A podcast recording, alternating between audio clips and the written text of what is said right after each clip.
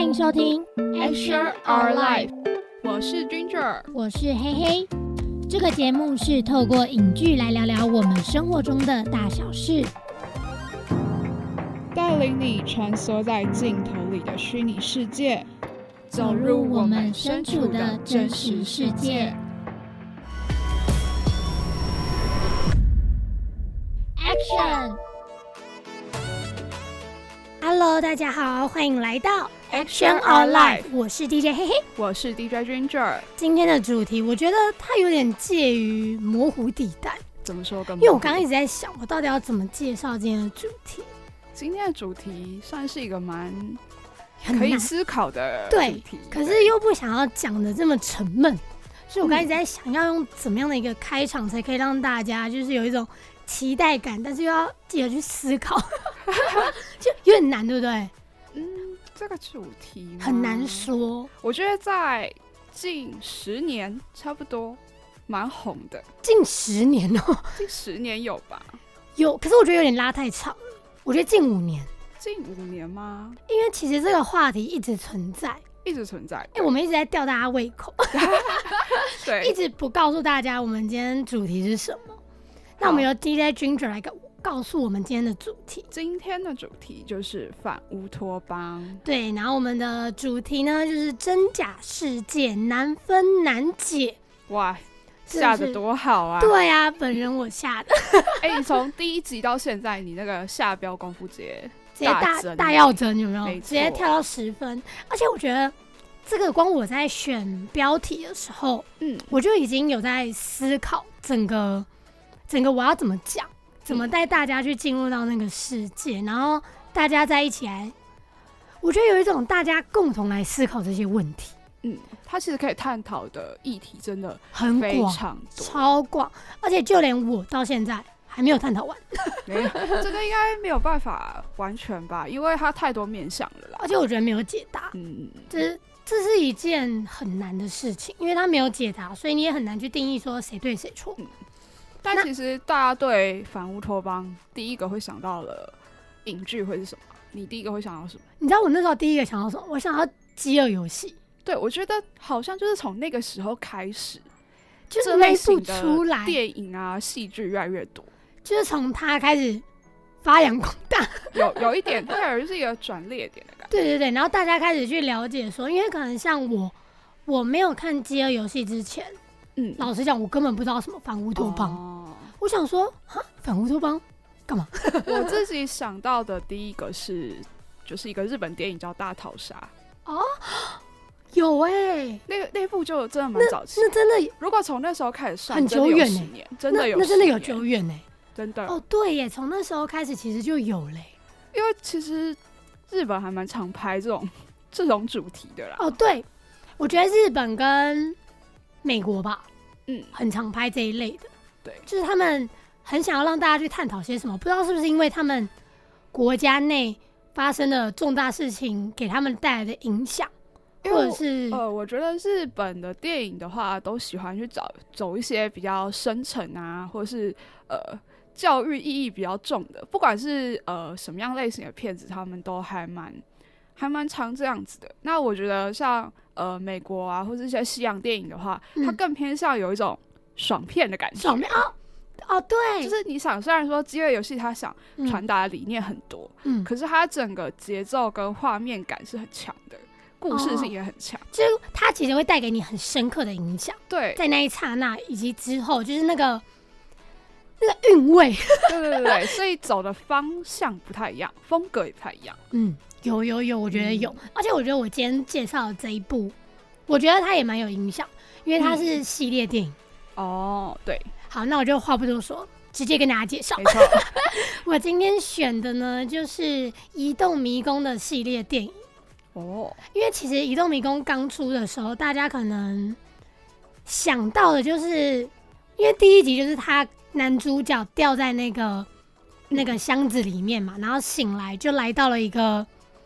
一个被大家被创造出来的一个地方，然后大家要在这边生存，然后逃不出去。嗯，然后他到了第二集、第三集，其实就是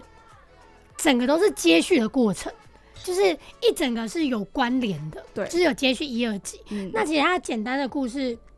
它其实背景就是在美国嘛，嗯然后他男主角刚刚我有讲到，他就是从那个生锈的箱子，我、哦对我来讲他是箱子，可是他其实是电梯。我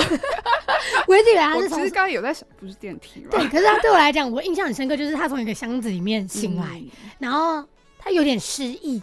嗯，哦，对他就是失忆了，然后他也不知道他为什么来到这，然后就跟一群男人生存在这里，哦然后也逃不出去，哦每，天就这样日复一日。嗯哼，然后呢，神奇的地方来了，他发现有一个巨大的迷宫，哦，每天早上会打开，到了晚上会关起来，嗯哼，它固定哦，就是很周期这样。然后呢，男主角就很好奇，呃，他就说为什么他不能进去？然后到后来他才知道说，哦，原来要被选进，就很像选拔队那种那种哦，概念，你要被选拔进去，你才能进去探险。然后后来他就是在一次的际遇下，他就是救救了一个人，所以他就成功进去里面。然后过程中就是在讲他在这个迷宫里面找到了解决方案，所以他找到一个出口。嗯但是呢，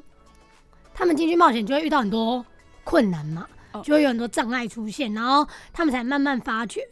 可是我觉得结局更反转，原来把他们关进去里面的这些实验的人，对，就是男主角，他就是曾经这的样一是暴雷员？吧？不好意思， 啊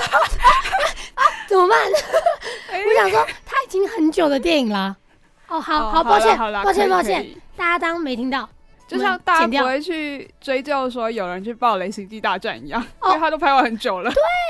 可是有人爆雷，漫威就不行。哦，对啦，你记得那时候嗯漫威爆雷？漫威可能地位比较不一样。哦，好，那一共一一栋迷一栋迷宫，宫大家还行 吗？ 可是我觉好得继续讲它里面的种种就会让你去思考说，嗯因为它里面的人知道这件事情，嗯，然后当然也知道他，你一开始一定会对他有一点哈，所以你就是那个把我们放进来，然后我们还跟你并肩作战的概念。就有一种背叛感。对，然后尤其这种背叛感，你不知道之后还会不会有，嗯嗯，然后里面又会发生很多人死亡，哦，所以他就是一连串，你就会觉得天哪，就是心揪在那里。然后其实你也不知道，如果你是那个人，你会怎么做。嗯我觉得这是整部电影带给我比较大的影响，嗯，就是我会有点不知道自己怎么做。如果是我的话，我怎么做才是对的？我记得这部电影后来是不是有一个女生被送进去？对对对对对对嗯对。然后那个女生也是，也他们是那同个类组织的对人就对了。然后就是他们两个，而且这个女生进来的时候，她没有失忆，嗯就是她知道男主角就是跟她一起的人。但他其实他是不是装失忆啊？印象中，我觉得算呢，因为其实我觉得他就是实验室里的人故意这样做，哦，所以你就会觉得这些电影真的是一直在烧脑。对啊，然后很就是挑战人性。对，然后你永远不知道谁会怎么做，下你猜不到那个剧情后面的走向。我觉得这是反乌托邦类似电影里面给你最大的感觉，就像《饥饿游戏》一样，嗯，你永远不知道说主角到底能不能撑到最后一刻，因为对，他每一刻都在给你翻转。真的，我觉得这类的电影真的是对我自己来讲啊，我觉得它是一个可以去思考很多面向的东西，可是它不是一个我会选择看电影的第一首选，哦，我觉得太累了。所以我觉得它的包装很重要。嗯，就像我，我不是说，呃，像很多日本片，它可能就是想要传达的东西太多，然后它可能会拍的比较深沉，所以就是很多人会觉得频率不对，就不太懂有一些日本电影的，呃，它到底要表达什么。但是我觉得西洋电影像是呃《移动迷宫》啊，《饥饿游戏》，它就是把一个很深沉的一个反乌托邦的议题，然后把它包装的很吸引人，就像嗯你不会知道这个巨大的迷宫里有什么对这种感觉。对，我觉得这他刚刚君准有讲到跟日本很大的差别，对，我觉得日本电影。其实老实讲，我自己觉得拍的很好， 对他拍的很好，他拍的很好，可是他没办法抓住观众的胃。他就是有一种比较小清新风格，对对对大对对部分电影啊。对对对，当可然，是那个大逃杀那 种不算，就就是直接哇哦，那个挑这个那个也是蛮挑战感官的嗯嗯嗯一种拍摄手法跟传达方式。可是我觉得这就是不同国家对电影去呈现的手法的对不同，没错，然后以及他们想要传达给观众不一样的感觉，我觉得这也很重要。嗯，这是在看很多电影时，你会发现，好像讲喜剧片，嗯讲喜剧片你会想到什么国家？喜剧片吗？我第一个想到的是港片欸诶、对，就是你第一个想到的，就是你不会去想说哦，美国片很好笑，因为美国片呃确实好笑，可是它的动作片什么更厉害，对，这是或者会想到一些英雄电影啊、嗯嗯嗯动作片。就是你会对它有个印象，就是哦，这个国家拍的这个电影很好。嗯，我觉得像日本，其实他们拍这些反乌托邦类型，我觉得他们嗯是很用心的。对，可是他的用心没办法很快速的抓到观众的胃，所以就没有办法持续的看下去。我觉尤得其它又这是就个沉重议题青菜萝卜各有所好啦。哦。嗯，哇，青菜萝卜，我选青菜。 这也要赞叹， 不太懂欸 嘞、我想说什么青菜？他刚刚讲青菜的时候，我想说嗯，然后后面就讲哦哦各 有所好哦，重点在后面。哦，你没有 get 到是不是？对，啊我想说青菜干嘛 干嘛突然讲青菜？但其实我自己是看完《移动迷宫》第一集之后，嗯我自己也很喜欢，然后我就去把小说看完了。我一定啊要在这边推荐给大家，嗯很多这种小说改编的电影一定要去看，而且尤其一定要看的是什么小 说？我跟你说，这种时候就会有原著党跟那个电影派的人的一哦对个战争了。因为其实我一开始是电影派的，嗯，可是当我去看小说，我会觉得小说给更多想象空间。对，因为它可以呈现的细节更多。对，所以这就是刚刚讲的小说派跟电影派。对但是我最终还是电影派。我好像是看完第一集，然后把小说看完。我记得我好像应该是第二集或第三集嗯没有看，焦土，焦有土有系点有列，点忘记了。但我觉得第二集也蛮好看，但是我觉得第三集也还行，第一集最好看。 哦，对，就是它，你一个系列当中，你一定会对某一部特别有印象。我觉得它嗯就是第一集拍的很好，其实这就是这个续集电影它最大考验的地方，因对为太多都是后面糊掉，你知道吗？对。可是我觉得这种电影很厉害的点是，因为你对第一部有期待，对所以你不管第二部怎么样，你还是会想去看第三部。对我觉得这就是一种魅力。对，你还是会去看，就像呃，你可能《暮光之城》到哪里已经开始觉得不好 看了，但是啊，他又说续集 OK 啊，我还是好啊，会去再把看它一看下，完。再看一下。对，哎、这个真的不错。暮光之城，我也是这样的感 觉，因为我曾经真的到了中间，我就觉得，对啊，以前好红哦，然后就是全班都在讨论的那种等级。啊大家都在讨论那种谁咬谁一口， 谁咬谁一口，太帅了吧？啊对啊，但其实根本不存在。嗯，哎、这真的是话题性的重要。真的真的我觉得反乌托邦好像变成蛮少人再去讨论，也不太算是蛮少人去讨论，可能大家在看剧、看电影的时候，还是会以娱乐取向为嗯主导。真的要去深思的话，可能就是也是看人啦，就是也青是菜有萝人卜就是各有所好。对啊，有人就是觉得说啊，看完然后剧情很吸引我，很好看啊，这样就过了。哦，而且有些人是为了男女主角去看。哦，对，可真能的谁演的，他根本就不管这一部有没有怎么样，他就是去看。就像《玩命关头》啊，《玩嗯，命关头》不是又要出九了吗？对啊。啊，他播成这样，大家还是会为了哦为了男主所以角你啊是说前面不好看的意思吗？没有，我没有这个意 思，大家去看就会知道好不好看了。哎、陷害我，挖洞直给 我接跳，抓到小辫 子，挖洞给我跳，没有。但喜欢看的就还是觉得很棒啊，嗯不喜欢这种类型的片子就会觉得就这样，嗯。各有所好啦。 我是觉得《移动迷宫》里面感觉最刺激的还是他们在迷宫里那一段。对，而且我觉得印象最深刻的是嗯，他们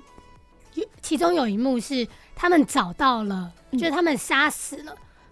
嗯、应该这样讲，他那一晚就是那个男女主角，男主角，嗯汤姆斯他进去里面救那个其中一个也其中一个配角，同伴，对对对对对对对，然后他们就被困在里面一晚，然后他们困在里面一晚呢，然后就开始跟那个大型蜘蛛对抗嗯，然后好，我先直接讲结局，反正就是好他们杀死了，然后好杀死了就拿到一个很像感应器吧，呃，感应器的东西，嗯然后他们隔一天就进去里面探索，然后发现找到出口的感觉，哦，结果结果整个迷宫大巨动，全部都要关了，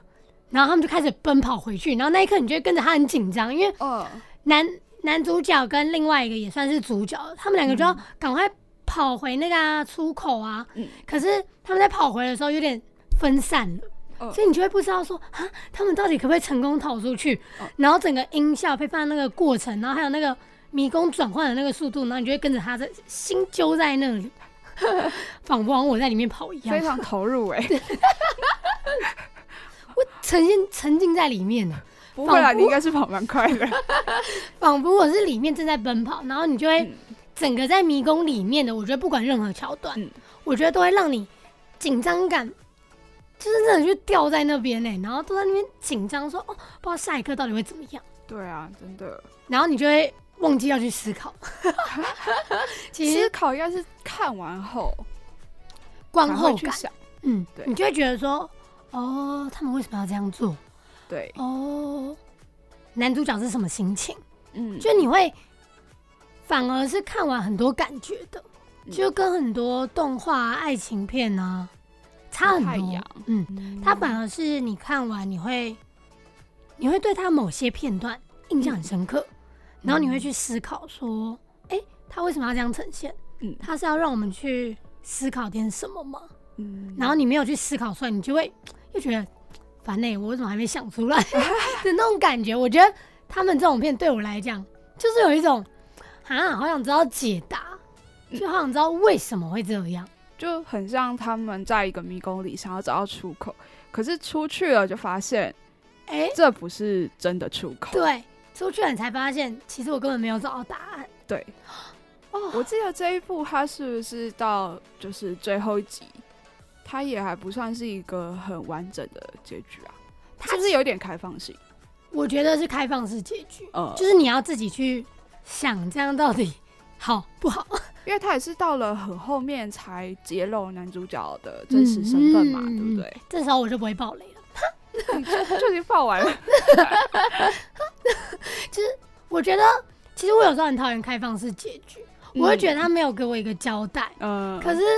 对于这种片，我也会觉得，确实，如果你给我开放式结局，你让我自己去思考，呃我觉得反而比较好。呃就是，与其你给我一个答案，把我困在那个框里面，嗯，不如你给我一个大草原，让我四处奔跑，自己去找答案。哦，我觉得这是乌托邦电影蛮厉害的地方。其实蛮蛮多电影都会遇到这个问题的啊、嗯，尤其等一下介绍的那一部更厉害。哦，对，哇哦，下一部要介绍的就由我来介绍。哇，好真的是前阵子哎，有前看几吗个月我有看，前几个月非常红的一个 Netflix 的排行榜日剧前几个哎、真的，它蝉联蛮久的哦，霸着不下来。没错。而且你知道我那时候追，因为它是总共八集嘛，嗯，然后那时候追一追，然后就我没有全部追完欸太呢、累真的 很累。但是就这不是太累，就是太累要睡觉。然后，但我还没看完，我想说好吧，算了，睡觉。然后这里是因为我很常就是睡一睡会醒来，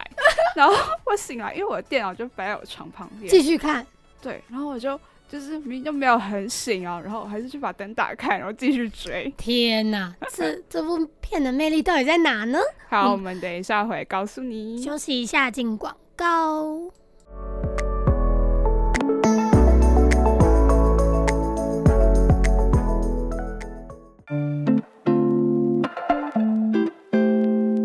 欢迎收听 Extra Our Life，我是 Ginger，我是嘿嘿。这个节目是透过影剧来聊聊我们生活中的大小事。带领你穿梭在镜头里的虚拟世界，走入我们身处的真实世界。Action！欢迎回来 Action or Life 我是 DJ 嘿嘿。我是 DJ Ginger，刚刚介绍完《移动迷宫》系列的电影，也就是我们今天的主题《反乌托邦》。其实讨论完刚刚，我到现在还是一直在思考， 思考什么？就是整部电影的感觉啊！你不觉得每次只要聊到这种议题性的话题，嗯，就是它好像就是给了你一个问题在脑海中，然后没有想出来，它就一直挥之不 散。对，它现在对我来讲就是一个这种状态。就是很想理出个什么头绪来。但是又理不出个什么头绪来， 就觉得嗯好像有点难。没关系啊，可是我觉得有在思考就是一个很好的第一步了。就是我有在这个过程中，对我有在走这条路。好，对那我现在走到你的道路上好了。 ，OK，就是我们刚刚就是给大家打了这么多谜团，真的超多谜团然后预告，然后讲的很厉害。 这部片到底是什么呢？对，究竟这一部它到底是什么？它就是一个日剧，叫做《经济之国的闯关者》。有没有很熟悉？Netflix 打开来，哎、我不是很确定现在排行榜上还有没有，应该是可能没有了啦。但它刚出来的时候，确实造成了蛮大的话题而性且也的，霸了很久，因真为的现在现在排行榜可能大概都是什么文佐生啊，哦哦，对对对就对，嗯是一些韩剧霸在前面，不然就是一些新的电影上来。没错。那这部《经济之国的闯关者》呢，它是改编自日本的漫画家叫做麻生羽吕，好有点嗯难念、的同名漫画。然后他是说，就是呃，他们人们呢就进入了一个叫做经济之国的一个嗯世界，然后他们必须透过参加游戏啊，然后成功的闯关，来累积扑克牌的签证天数。那这个签证天数就是代表他们可以活着的天数。嗯，那我们的主角呢，叫做友友，他其实是一个无所事事、 整天在家打电动的宅男。就是有点米虫。对对对，他们日本叫家里蹲。 嗯，然后就是有一天呢，他跟他的好朋友，就是两个好朋友，然后他们就相约在涩谷。后来呢，就是因为有交通事故，然后他们就躲到那个好像是火车站里面的厕所，嗯，然后一出来之后就发现哇，我空无一人。来到了一个神秘的世界，就是全世界的人都不都不见了。 而且我觉得他那个画面很震撼，就是那个涩谷街头，哦，因为涩清谷空对，因为涩谷其实算是日本东京那边还算很很热闹，很热热闹、闹、很繁华的的地一个地方，没所以错当他那个场景一出来，你就会觉得说：天哪，发生什么事了？方。对啊，全部的人都不见了，就只剩下他他们们三个人嗯这样。然后其实后来他们就遇到，后来他们就了解了哦，然后他们在怎样的世界，然后他嗯们必须怎样才能活下来。所以这整部剧呢，其实呃分为八集嘛，然后它其实前半段跟后半段关注的主题刚好有蛮明显的不一样的。前半段呢，它其实就走的是比较做人性的各种面向的探讨，嗯然后后半段就比较着重在乌托邦，就是海滨的体嗯制跟办证。那海滨呢，就是后来呃，我们男主角就是逃亡，算是逃亡，就是找到了哦一个地方，然后他就是有几个领袖去建构了一个乌托邦的世界，就是一个、一个地区的概念对，在那边你就不用担心说你随时都会死掉了。对， 就是你不用担心你那个签证的问题嗯。然后我觉得呃比较有趣的是它的游戏啊，因为它着重是在于那些很挑战人性的游戏。嗯对对对对对，然后它，然后我们扑克牌不是有四个花色吗？嗯，然后它有它的呃，按照花色就分成四个类型，像梅花的话就是重视团队合作，黑桃的话是讲求体力的，方块是走智力路线的，啊，红心呢就是玩弄人心跟嗯背叛。我觉得超难的红色， 它对真的就是人性的考没验。错。然后它会依照这个扑克牌的大小决定它的难度，譬如说三就比较没有这么难，然后你可能十就会比较难这样子。嗯，没错。然后他后来其实，呃，最前面的第一个游戏我就觉得蛮有趣的。哎第一个第一游个就戏嗯是就是选生死，有没有？它不是 有两个门哦吗？哦，哦然后你要你选，要选对，嗯，然后超难的。就是那很难。然后其实就很像，就是跟他们一起就是进入那个世界嘛。因为你然后你也会陷入其中，你也会去猜说他到底会做出什么样的选择。那到底谁要去开那个门？哦，哦哦然哦，后谁都不愿意当白老鼠的时候怎么办？大家要怎么活下去？对，要怎么闯关？跟国王游戏很像啊。对啊，其实都是同一个类类型型的电影这样。嗯，然后反正这一部呢，它就是走一个这样子的路线。那其实，在这整部剧中最高光，或是说最令人难过的，就是嗯有一个叫做躲猫猫游戏。哦，就是对在这边你只我要先不要爆雷，这那个部分我绝对不会爆雷。大家听完可能会会觉得太难过，不想去看。那就好险不不是我介绍这一部，不然我 觉得你觉得会一爆个雷不小心就赶快跟大家分享。对，然后这个躲猫猫游戏呢，它的游戏规则就是有一个人是狼，三个人是羊，被找到的羊就会变成狼，就是他一开始会给你一个身份，然后你如果被呃被找到的羊，然后就会变狼嘛。那在十五分钟后，只有狼可以活下来。然后你一定平常就会觉得说啊，一定是去狼去抓羊这样子的游戏，但其实这个游戏是你羊必须找到狼，然后你变成狼才可以活下来，嗯，哦哦哦，就是一个反逻辑的反概逻念，辑哦你知道吗？对对对对对，就是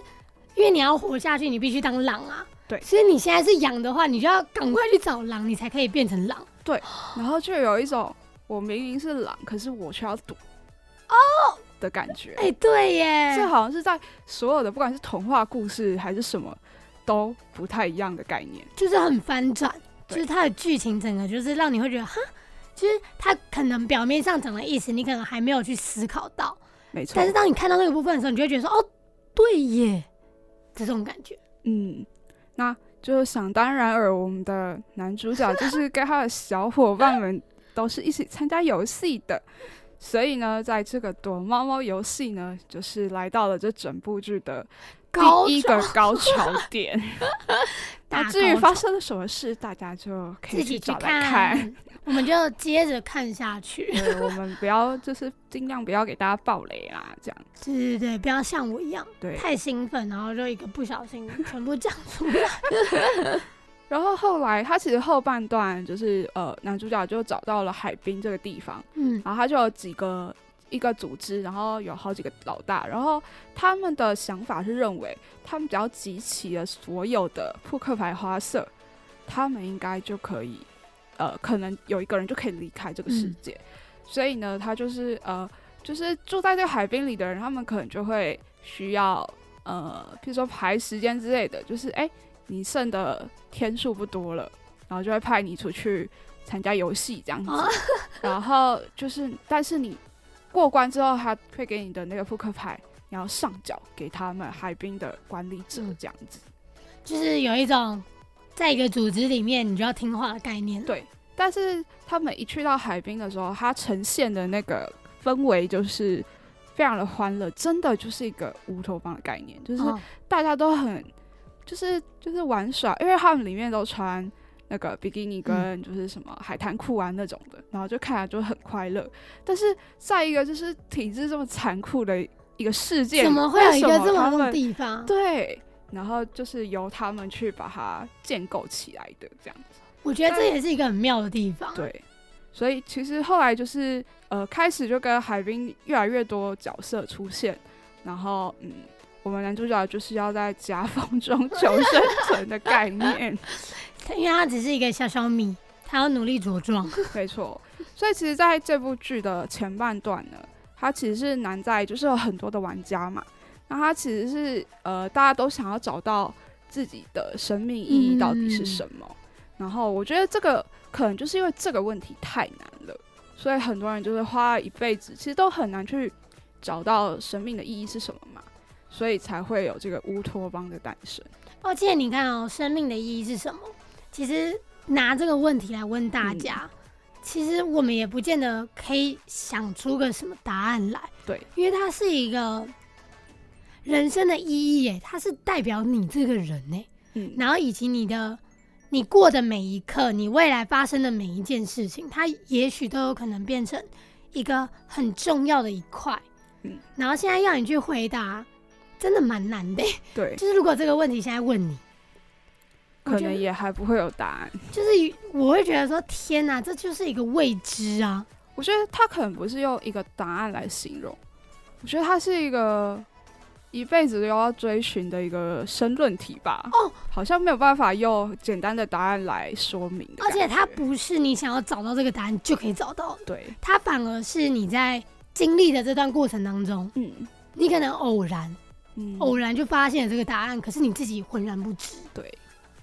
然后就是乌托邦，它其实会诞生的这个原因啊，它其实往往都不是桃花源，因为其实我们知道所有的反乌托邦的电影，它都是在呃阐述或是形塑了一个可能什么邪恶组织啊，嗯去建这个世界，然后其实另有图谋这样子，对对对，所以哎其实很多才都会是有这样。所以所以才会有反乌托邦这个概念的出现嘛。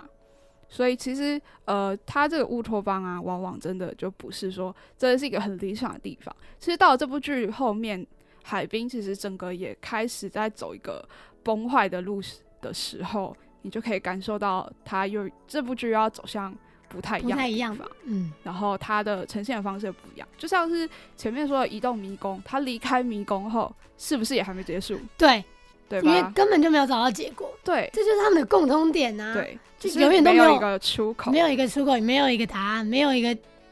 一个一个你明明就觉得哦，好像是光明了，嗯结果哦，还你还是一样在笼子里。对。然后嗯、呃就是呃，因为我我看了蛮多这部剧的一些分析啦，因为嗯毕竟它这个走的议题可以比较深，也比较广嘛。然后就有人说，呃，其实这个反乌托邦故事它就包含了两层的束缚，一个呢是这个经济之国它的规则跟边界，另一个呢是人们心中对自由的想象。哦，对，因为其实我觉得自由这件事情，就是虽然我们现在可能就是属于一个比较自由的环对境，啊，可能大家但都是民主的社会，对对对，但是呃，你的想法就是也是很很自由，就是不会被外在影响，你想什么就是什么嘛，好像也不是，因为有太多的东西在影响着你嘛。对不嗯对，媒体啊，或者是身边的人事物啊，有的没的，对不对？对，我觉得蛮蛮蛮，我自己觉得蛮肯定的是，往往好像大家都说哦，很自由，很自由。嗯可是你在做某些事情的时候，你不觉得你都被限制住了吗？对那你的自由在哪里？对，就是很无形之间很反讽哎、我觉得、嗯，真的就是像我，我可能会觉得，哦，对我们是在一个很民主的社会，对。可是民主归民主，可是有些事情并不是我们民主就说了算，就是我们并没有那个选择权在。 对，就是往往好像大家都表面上，其实我觉得就很像人性啦，嗯，表面说一套，但是实地里做的又是另外一套没错的，感觉。我觉得这个涉广的层面太广太广了，嗯就是你很难去像每部电影里面一样。当然，我们大家都想找到出口。对，当我们在努力朝这个解答、朝这个答案前进的时候，其实我们往往已经迷失掉很多东西了，因为你专注点，你就在找那个出口，嗯，可是你到最后还是会失望， 因为没有找到， 对啊还是一样。哎，这个现实真的太残 酷了，现实真的很残酷，跟我们的主题一样。对，你可能会觉得哇，经济之国如果挑战失败了，我就会死掉，或者是说我天数不够，我就会，我就也也是会死掉。可是但你你怎么没有想过，万一你天数不够，你就回到真实的世界，对啊，也许有这个可能啊，对吧？就是大家只会想到眼前会发生的事情。对，但是你没有想到说，哦，说不定天数不够，大家都在担心那一天，对不对？嗯，但其实那一天就是你回到现实社会的那一天，没错。对吧？嗯大家就是没有想到这一块，那我觉得反乌托邦电影它有趣是在，它真的就是，呃，除了它可以创造各种的可能性，因为嗯毕竟它都是一个一个被形塑出来的世界嘛，嗯，然后它也有更多的延伸的可能性，嗯就包括了《经济之国》这一部好了。呃，它原本是一个漫画嘛，所以嗯哎、我其实有点忘记它的漫画是不是完结了，但其实《经济之国》这一部这一部剧，它其实是会有下一季的，因为它的结果就是它最后结束也不是结束的，是给你一个交代他们怎么出去，因为它也只有八集嘛，就就是很开放啊。呃，就是他的八集还不够阐述完他的故事，而且嗯其实漫画也它的剧情也还在走，所以它也留下了蛮多的伏伏笔的。对，嗯，那我们也是呃，如果还有下一季的话，还是会看啦，就是你还是会想要知道，还是会想要知道啊。我觉得但这就很呼应我们刚刚前面讲的、啊，不管好不好看，真的先不论这些东西好不好看，你还是会去做。对， 就算你已经，也许你可能也猜到了，但是你还是会去。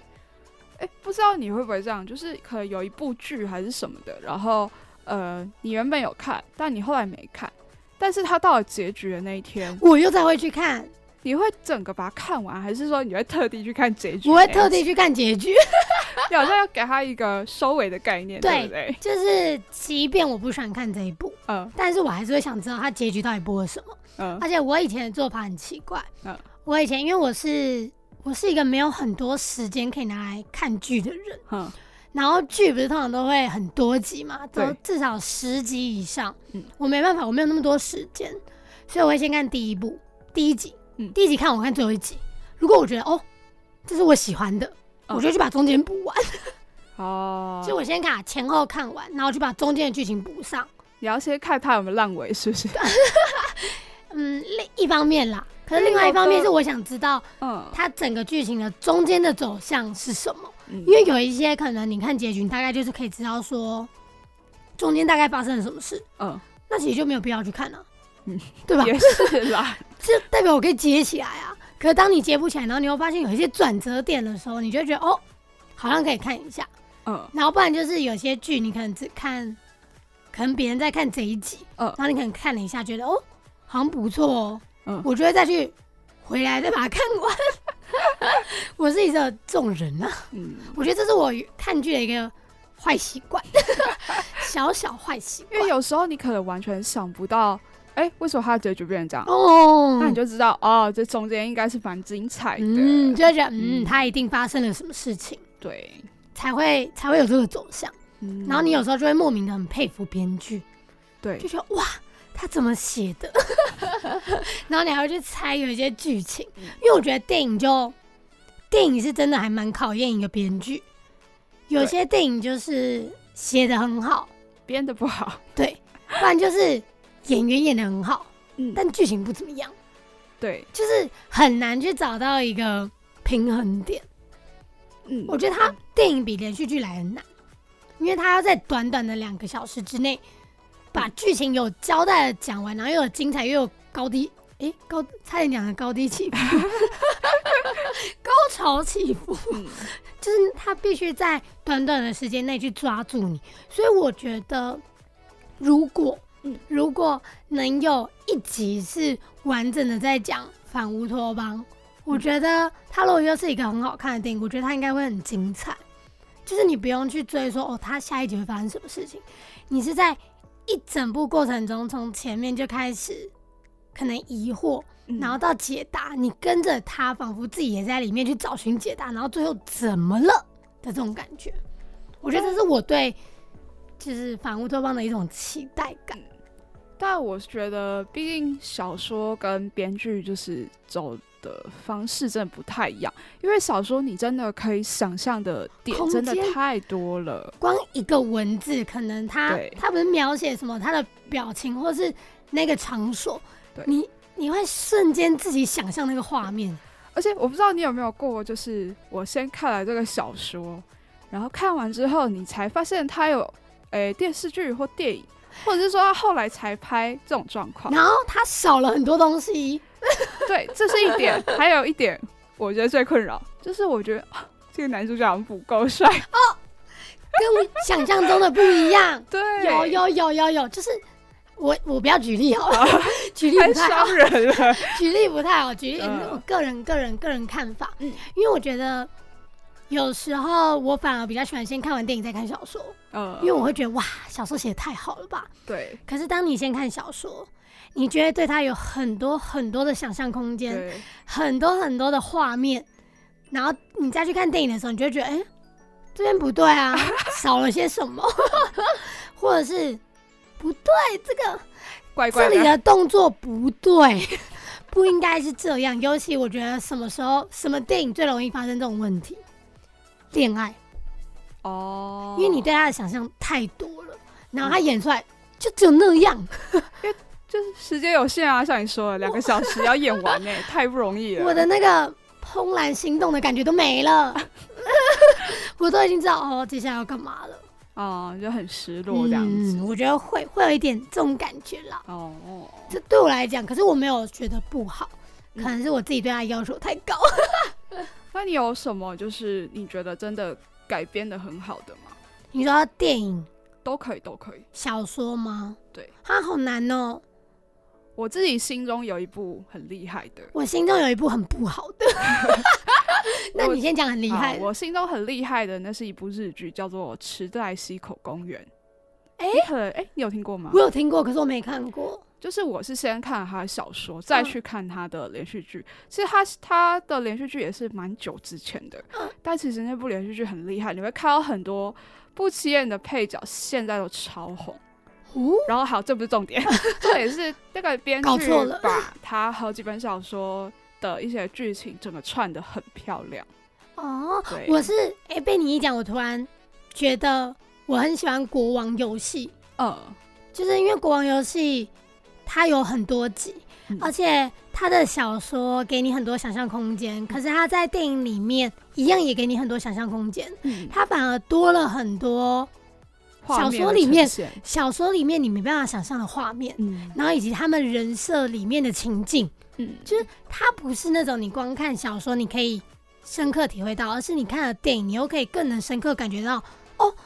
哪几个配角发生了什么事情，嗯他们当时的心境是什么样，应该是说他的人物刻画就又更立体。立体，然后又更深刻，嗯然后你可以更能感受得到当时的情况以及他们真实心里在想的，嗯跟小说里面用文字写真的又不一样。而且有时候你会觉得说，哈，这个东西用写的可以用想象的，可是你居然可以把它拍出来，哦我就会觉得哦，蛮厉害的，哦或是很 震撼。哦，就会觉得天哪，不错哦，像有一部日本电影，我有点忘记那部电影的呃名字名了字但是它有一个很经典的画面，就是一个女学生蹲下来，嗯然后他们在一个公车里，然后就瞬间咔，然后那个公车被砍成一半，然后那个女生因为刚好蹲下来，啊我知道，我知道，然后他的其他车上的同学、老师大家都。都就是嗯头就掉了，